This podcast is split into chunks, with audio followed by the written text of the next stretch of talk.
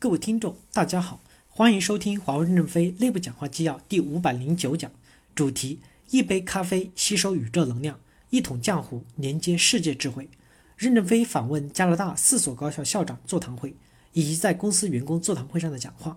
本文刊发于二零一七年十月四日至六日。接上文，第三部分，人工智能会不断的推动人类进步，重复工作自动化，模糊判别智能化是华为努力的方向。在蒙特利尔大学，我相信任何东西都会不断的推动人类的进步。古代的人对我们今天也是不理解的。古时候的货币是石头做的，而且很大，就怕被搬走了。我们现在用的信用卡、微信支付、支付宝，这是古代人不可想象的。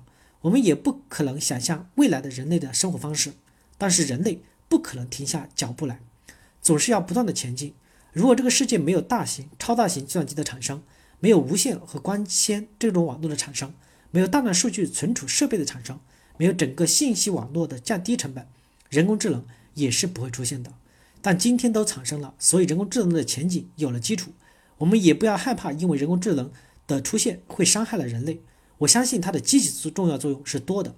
例如，我们的拖拉机具有着人工智能，二十四小时都可以耕种，我们也不因为播种和收割要忍住蚊虫的颠扰，社会财富的自然是会增加的。再如，能源将来会成为人类社会文明发展的瓶颈，大家都怕核辐射。我们在世界上没有人的地方大量的建核电站，用人工智能在那里生产，人都不去。哪怕核电核能干啥呢？核是很恐怖的，但是中国没有害怕，中国就解决了能源问题。缺电以后生产力下降，收入降低，那就没有钱读书了，文化就降低了，文化降低，生产又降低，生产降低，收入又降低了，最后由害怕变成了落后国家了。所以今天的人工智能有正的一面，也有负的一面，就像核能是一样的。我也担心人工智能对人的价值观产生分歧、破坏，但是我们挡不住人类社会前进的步伐。现在华为公司在人工智能的投资上也是极大的。人工智能我们有两个努方向上的努力：一，大量的是解决我们工管理中重复性劳动的自动化问题，降低了管理成本，也避免了人做重复工作因审美疲劳而犯的低级错误。我们在这个世界上的生存能力就更强了。第二是对于不确定性事情的模糊性识别和智能化处理。我们给全球三十亿人口提供了通信，我们提供设备的网络存量呢约一万亿美元。这些网络每年故障发生上百万次，但每次故障都不会像雪崩一样突然发生，它都应该有前兆。